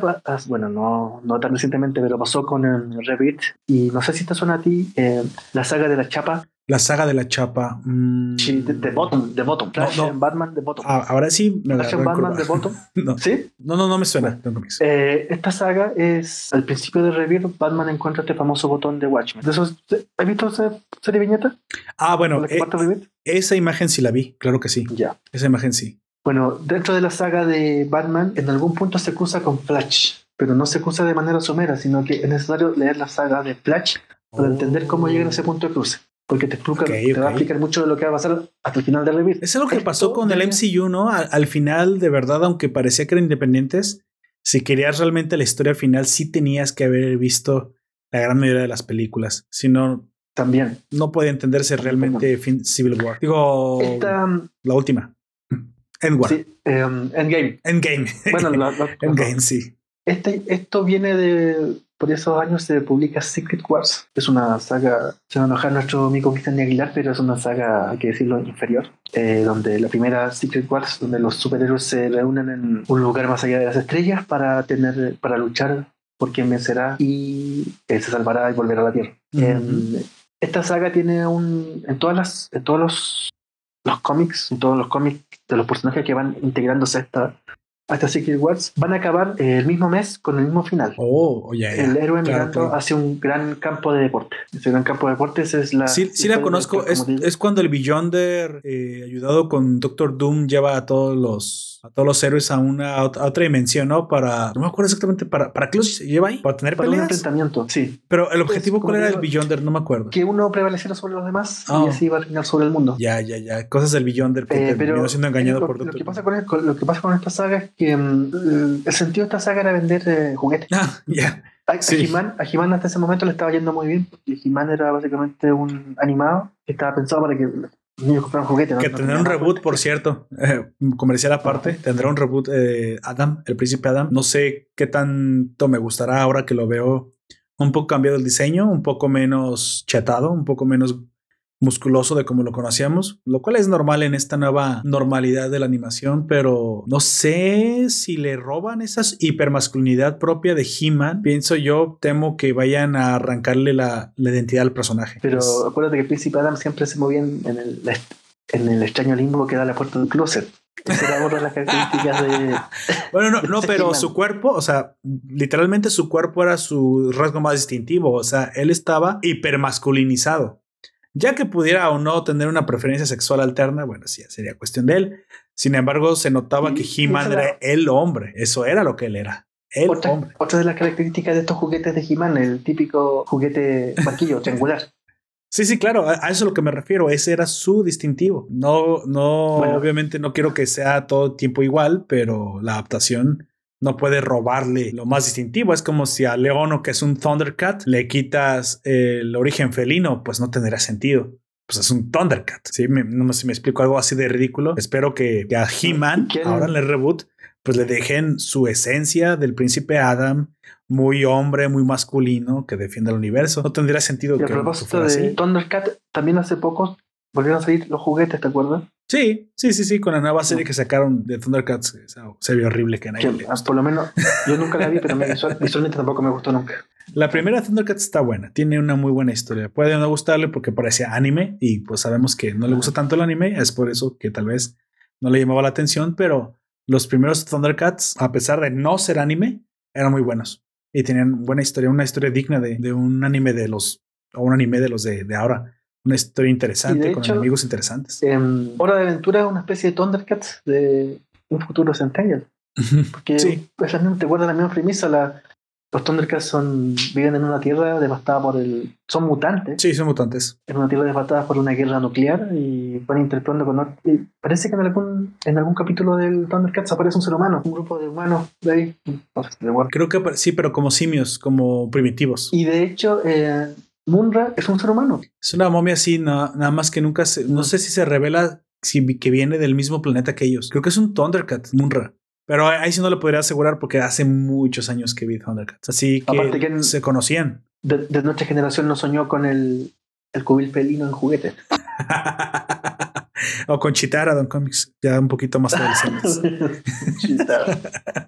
Bueno, que por cierto eh, debo decir, ¿ya vio usted Wonder Woman? Perdón por interrumpirlo, pero ¿ya vio Don- Wonder Woman 1984? ¿Ya la fue a ver Don Comics o no la ha No, visto? no, no, no. Aquí se estrena el 25 de enero. ¿Ya? Oh, ok. ¿Por qué tan tarde? Aquí ya, yo ya la vi la semana pasada. ¿En cine? Sí, en el cine. Sí, fui al cine a ver Wonder Woman 1984 la semana pasada. El domingo de la No, semana pasada. aquí ve- 25 de enero. En Estados Unidos también se estrenó, se estrenó hoy día. Entonces, Oye, entonces 25. eh, aquí en mi ciudad se estrenó antes. Sí, sí. Varios incluso en Bolivia se estrenó como por ahí antes del 25. Curioso. Sí, no, yo la vi. Ya vi, yo ya vi eh, Wonder Woman 1984. Quiero decir que está buena. Creo que mm, no es la mejor película de DC. Este, me gustó más la primera. Sin embargo, hay es que tengo sentimientos encontrados. Hay escenas muy buenas, pero quiero decir que no es todo culpa de, de la directora. Este, creo que le, se nota que le, pega, Jenkins. le pega la pandemia, se le pega los recortes a, a Wonder Woman. Este, y se nota que hicieron lo que pudieron con lo que había. Dicho eso, creo que la premisa es suficientemente buena. El villano es un poco caricaturesco, no diré más de eso. Es interesante la premisa que plantea, es interesante la historia. Sí, sí, sí, pero, pero es interesante también lo, lo que plantea en el sentido de, de- del deseo. Mm, no quiero spoiler un poco, es que este villano no sé si es muy conocido porque no conozco de Wonder Woman. Pero Eh, Max. Eh, ¿Cómo se llama Max? Bueno, el, el- literalmente lo que tú deseas te lo puede cumplir, pero tiene un costo, como todo, como todo en la vida. No esperaré más de eso. Sin embargo, me parece interesante la. Ajá. Me parece muy interesante la Es un doctor Fausto. Doctor Fausto, así es, algo muy parecido. Es una mano del mono, ya sabe, la clásica mano del mono, ¿no? De, de los Simpson. Pides un deseo, pero pierdes otra cosa a cambio. Lo hemos visto mil veces. Un genio malvado, básicamente. O, Este, mm, o realmente como eran los genios en la antigüedad, como, como los jeans, los, este, los profeti- profetizó los árabes, que eran genios malvados que concedían deseos, pero los costos eran altísimos. Algo así, algo así. Eso está interesante. Hay escenas impresionantes, hay escenas malitas. Eh, tengo sentimientos encontrados. El final puede que te guste o no te guste. Es un poco, es un poco la Wonder Woman, pero en definitiva creo que Diana Prince o, o Gal Gadot como Diana Prince hacen un excelente trabajo. Todo esto a razón de que sale un enemigo, no sé si decirlo, aunque ya se vieron los trailers, sale, Más Chi- sale Chita, color. pero también sale Chita. Ah, Chita. Chita y no está tan sexy como yo me la imaginaba, pero creo que esa es la imagen fotorrealista que tendrías de Chita en la vida real si la vieras. Es un poco grotesca la, la pero debe serlo y da un poco de miedo de repente. Entonces, Lo más parecido a la mujer gato. Ajá, exactamente. En definitiva, creo que la vas a disfrutar. En- se nota, te digo, hay, hay, un, hay un problema con la pandemia, se nota ahí que un poco la producción sufrió, pero tiene escenas muy buenas, tiene cosas impresionantes y yo que soy fan de la Mujer Maravilla, me, me quedo con, con lo muy bueno de la película que hay. Le doy una, una aceptación bastante buena. Eh, si vas con la familia, mejor. Si vas con la pareja, la van a disfrutar. Eso la van a disfrutar hombres y mujeres. No está eh, presente el mensaje feminista. Eso es algo que me gustó. En la medida de lo que cabe, un poco a lo normal. Creo que DC se ha mantenido un poquito pulcro y no ha tratado de envenenar con ideologías lo que no debería meter. Y la Mujer Maravilla se mantiene un poquito al margen de eso. Creo que sigue siendo este, la mujer fuerte por antonomasia de los superhéroes. Sí, que me perdonen los amantes de Marvel. Yo también me encanta Marvel, pero no puedo pensar en una mujer heroica que no sea la Mujer Maravilla primero. Ya después pensaré en otras. Y aquí te deja claro que porque Gal Gadot este, fue la elección, la elección perfecta para, para interpretarla. No diré más de eso. Vayan a ver, la van a disfrutar. Les digo otra vez, mm, vayan con expectativas a la mitad. Se nota que la pandemia le pegó, pero es una digna sucesora de, de- de la primera y creo que por ahí la incluso Patty Jenkins, la directora, por el éxito que de todos modos va a tener esta, esta, esta cinta, que anticipo que lo tendrá, ella está pensando en una tercera entrega, la cual yo estoy ansioso de ver que llegue. ¿Sale? Pues bueno, el comercial, porque le digo, fui a ver la película y me encantó. Me encantó Mujer Maravilla 1984. Pues bueno, al final, esta, esta miniserie de Don Comics de Alan Moore habla precisamente de un final que nunca hubo, ¿no? Un final que nunca llegó No. un final que pudo ser, pero que por alguna razón nunca terminó.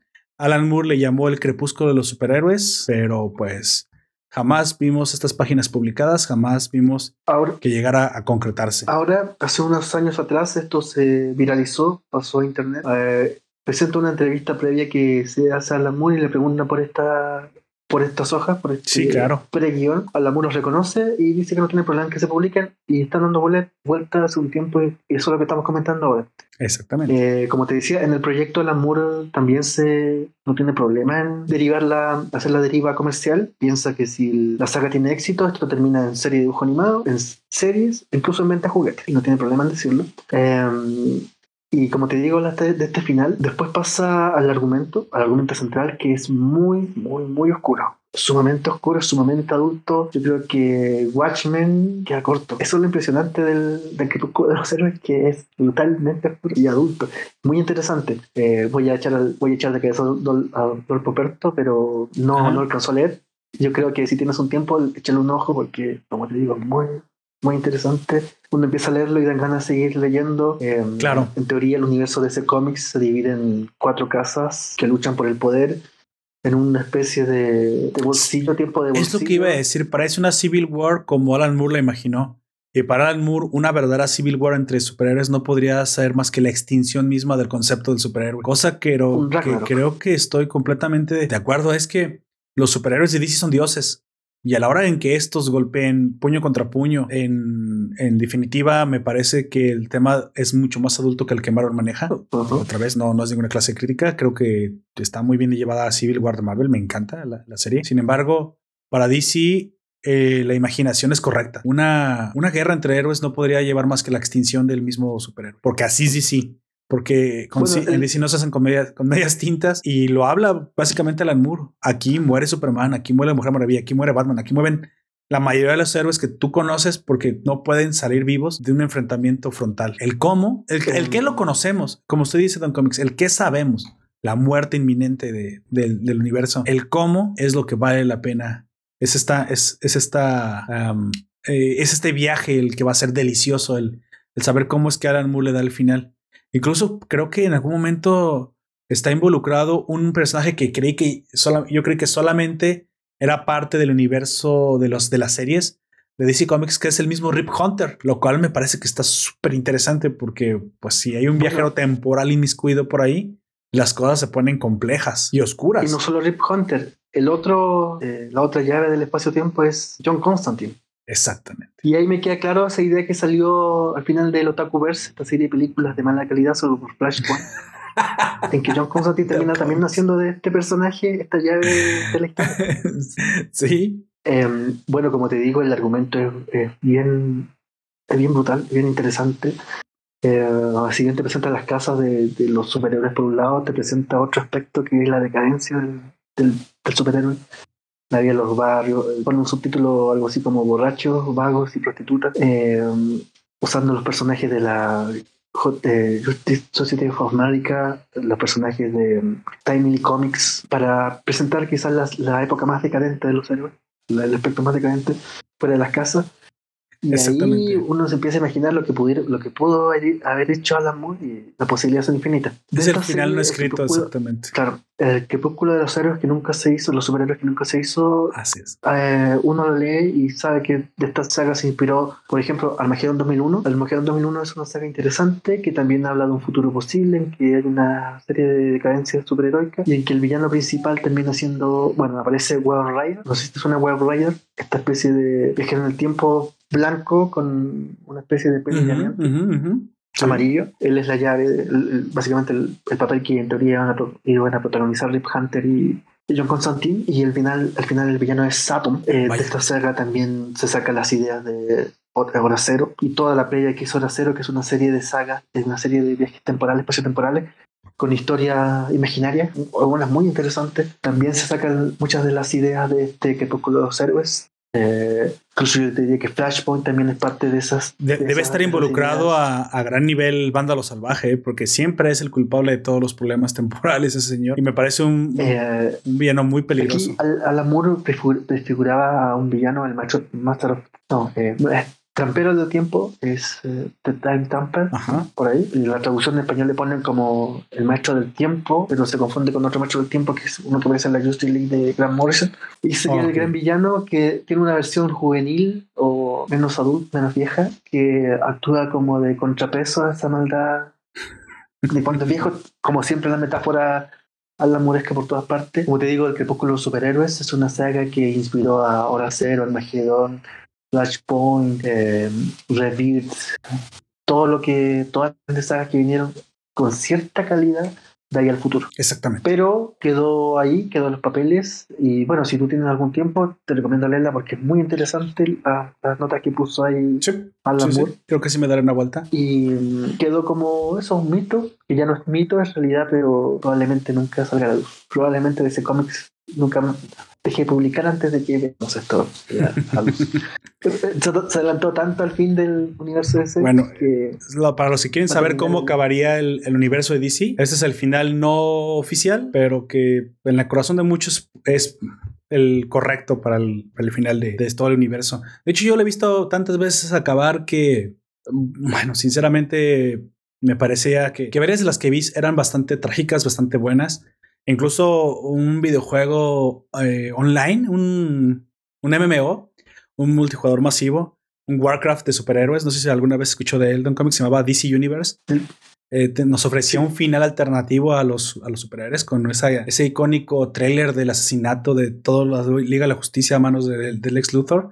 Impresionante en su momento. Que bueno, pues también podría ser una clase de final. Recordemos que para este videojuego Lex Luthor es el verdadero villano que terminará con, con su propia mano a, todos los superhéroes. Sin embargo, en algún momento en el videojuego, ese, ese capricho cumplido de Lex Luthor no es exactamente lo que él necesitaba, ya que solo es un hombre encaprichado y a veces obtener lo que uno quiere no es el mejor de los, no es lo mejor que te puede pasar. Y bueno, vemos que incluso eh, eso deja la tierra abierta al ataque de Brainiac. Y bueno, Lex Luthor y Brainiac no se llevan siempre bien y termina sucediendo que, el ex Luthor ahora tiene que deshacer lo que hizo, ¿no? Para que los, los héroes ahora le ayuden a, vencer a un enemigo superior a él mismo.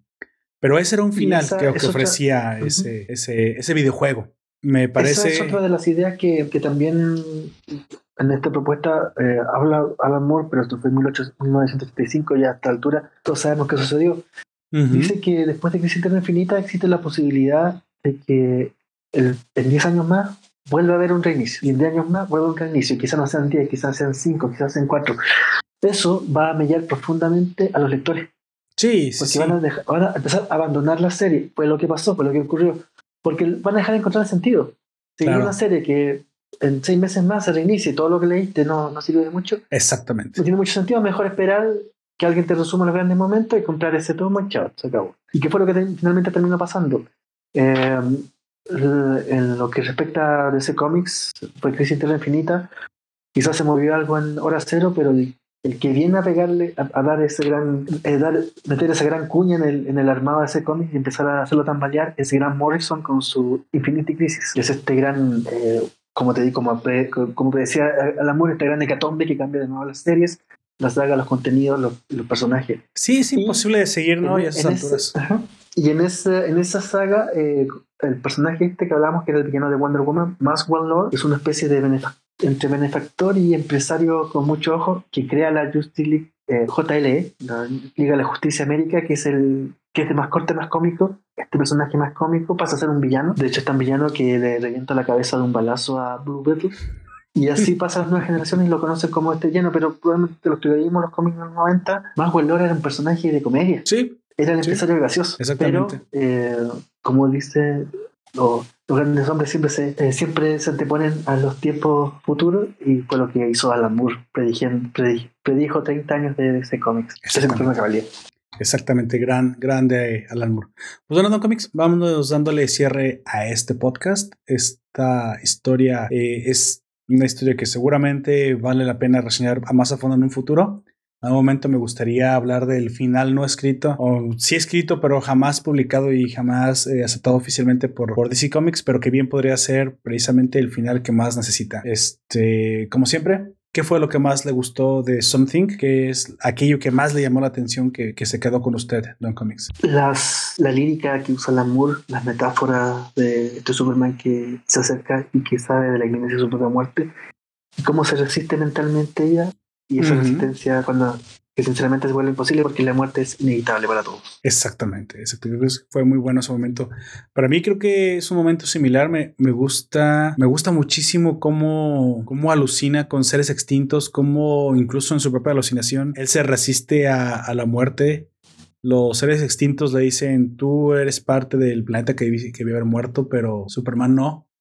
No, ustedes se extinguieron, ustedes se murieron y yo no tengo por qué sentir culpa por lo que a ustedes les pasó. Sí, me gusta, me gusta que incluso en su cabeza lucha con una culpa de superviviente, pero jamás eh, se da por vencido. Obviamente su, su cuerpo, su parte corpórea es, otra, es otro cuento. Eh, ahí ya vemos lo que es Something, pero en su mente, eh, Clark Kent demuestra que sabe dar la pelea. Me gusta, me gusta esa parte y creo que me va a quedar con eso. Pues bueno, uh, algo más, Don Comics, antes de irnos. Dígale a los chicos que nos escuchan dónde lo puede, y las chicas también, dónde nos pueden escuchar, dónde lo pueden ver y dónde lo pueden escuchar. Tengo un canal de YouTube donde hacemos reseñas de cómics Marvel y eh, de ese cómics independiente latinoamericano europeo. Se llama Comics Aquí Ahora y es una reseña, comentarios con lo mejor del noveno arte. Ok, así es. Y pues bueno, yo no les, solamente les recomiendo que sigan estos podcasts de cómics que traeremos más obras con Don Comics y con un servidor. Vamos a tratar de ampliarnos a más temas. Como ya lo saben, no solamente nos quedamos con superhéroes. Recomiéndenos, eh, díganos qué es lo que les gusta escuchar, qué les gusta leer. Si quieren conocer más allá de solamente las plumas de los anglosajones, de, de las grandes casas editoriales de héroes, aquí también les van a conocer. Hay muchísimo talento sobre hispano soy, y europeo y de otras casas sobre otros temas bastante interesantes. Uno de los cuales no me puedo recomendar es Sinsex, una historia bastante adulta, bastante sádica, pero que es eh, que deja o a mí que en su momento la reseñamos uno de los primeros cómics que reseñamos me dejó eh, claro que el cómic puede contar este tipo de, de, historias bastante profundas, bastante oscuras. Por ahí tenemos también la reseña, vayan a escuchar. Insect de, de, no recuerdo la, la, autora, curiosamente, pero bueno, bastante, bastante buena, buena escritora. Y, como, y ya quedamos para el, porque hacemos una pausa este fin de año y volvemos el sábado 2 de enero con cómics. Exactamente, con cómics, con... como no, nos ponemos de acuerdo. recomendó Cristian Aguilera, Iron Man, Demonio de Bobo. Ah, me, me parece bien, me parece bien. Para la siguiente, Iron Man, el demonio en la botella de vino. pues bueno. Y, sobre todo va a pegar con la, saca del, 31. Antes de irnos, nos pregunta Juan José, buen programa, ¿ya vieron Soul de Disney? No, Juan José, esa es una muy buena cuestión. No he visto Soul de, Soul de Disney. Estoy esperando a, muy probablemente el fin de semana a que esté con toda la familia porque no tiene sentido verlo yo solo. Que mi esposa y mi hijo estén disponibles para ahorita. Pues entre semana me parece un poco difícil, pero si no la veo mañana, la veo el próximo domingo. Voy a tratar de verla mañana. Sí, para tratarla de comentar en el podcast de mañana domingo. No se lo vayan a perder. 5 eh, pm, el tema, ah, lo, que, lo que 2020 se llevó y lo que 2020 nos traerá. Si le alcanzo a ver, la mañana la, la, recomiendo. Sí. Yo tampoco la he visto con José, pero por lo que estuve viendo Disney, por lo menos me gustó y creo que para el 21 hay suscripción. Sí, Don Comics es, eh, es de esas personas que sí lo contratará. Ya me contará lo que encuentre ahí. De hecho, obviamente, aunque yo no la vaya a contratar, puedo pedir la prestada de mi hermana y vemos cosas que obviamente hay que reseñar y que tenemos que traer a este a esta sección de las cosas de cómics como Vision, WandaVision. Es una de las cosas que sí o sí es de ley que tenemos que, que reseñar Don Comics y muchas cosas que muy probablemente serán bastante interesantes. Yo, quiero, yo, yo tengo ganas al Mandalorian. Está esperando que termine la segunda temporada al Mandaloriano y sé que aunque mi esposa no es tanto de Star Wars, pronostico vaticino que esa historia sí le va a gustar y también es nada más cuestión de, pedir prestada la cuenta en un momento que mi hermana no la está utilizando y pues bueno, la, la veré. ¿Cómo es que no? Gracias, Juan José. Gracias por, la, por el ofrecimiento. En mi caso, eh, te digo, mi hermana tiene una. De hecho, me dijo, precisamente me dijo el domingo pasado que este, que a la hora que quisiera, porque estaba viendo. Eh, igual es que yo le presto la mía de Prime Video. Sí, cosas que no sé, no sé si deberíamos decir aquí, ¿verdad? Porque las plataformas nos pueden estar escuchando, pero no importa. Yo le he puesto la mía de Prime Video y la mía de Netflix. Yo le presto, yo tengo esas dos y, y ella me presta la suya de Disney. Así que, de hecho, ya me la pasó. Yo soy el que no ha investigado porque he estado, eh, pues obviamente, aparte en las fiestas, he estado metidísimo ahorita con, con, este, con la lectura le estado dando, le estado dando, dando, pero te lo agradezco muchísimo. Claro que sí, en cualquier momento, créeme que te lo, te lo aceptaría. Pues bueno, Y yo también te agradezco, Juan, Juan José. Eh, yo, bueno, el 2021 no lo voy a contratar, pero si me la quieres prestar para ver Soul, te lo devuelvo apenas la termine. Ok, nos ponemos eh, de acuerdo con eso. Pues bueno, este, te digo, de, Mandalorian es una cosa que yo sí voy a ver, voy a recomendar, voy a ver si con, si con aquellos chicos o aquí con Don Comics, este, se le quiere aventar para un podcast principal de domingo. Si no, este quedará para, para mí solito y tal vez este, hasta haga una individual lo que el tiempo me dé, lo que el tiempo me dé. El siguiente, el siguiente año tengo varios planes, pero algo de lo que sí estoy ya planeando, lo que estoy seguro es que tengo que darle a las cosas estas principales que les traigo muchas ganas y que ya no tengo que procrastinar. Primera cosa, muy probablemente de Mandalorian. Eh, en cuanto esté WandaVision, Watchmen, no lo he terminado y me da vergüenza admitirlo. Soy, soy fan de, de, de lo de Watchmen. Vi un par de capítulos y tampoco lo he terminado. Así que esas cosas que tengo atrasadas, el siguiente año ya las tengo bien, bien eh, planeadas para darles y acabarlas.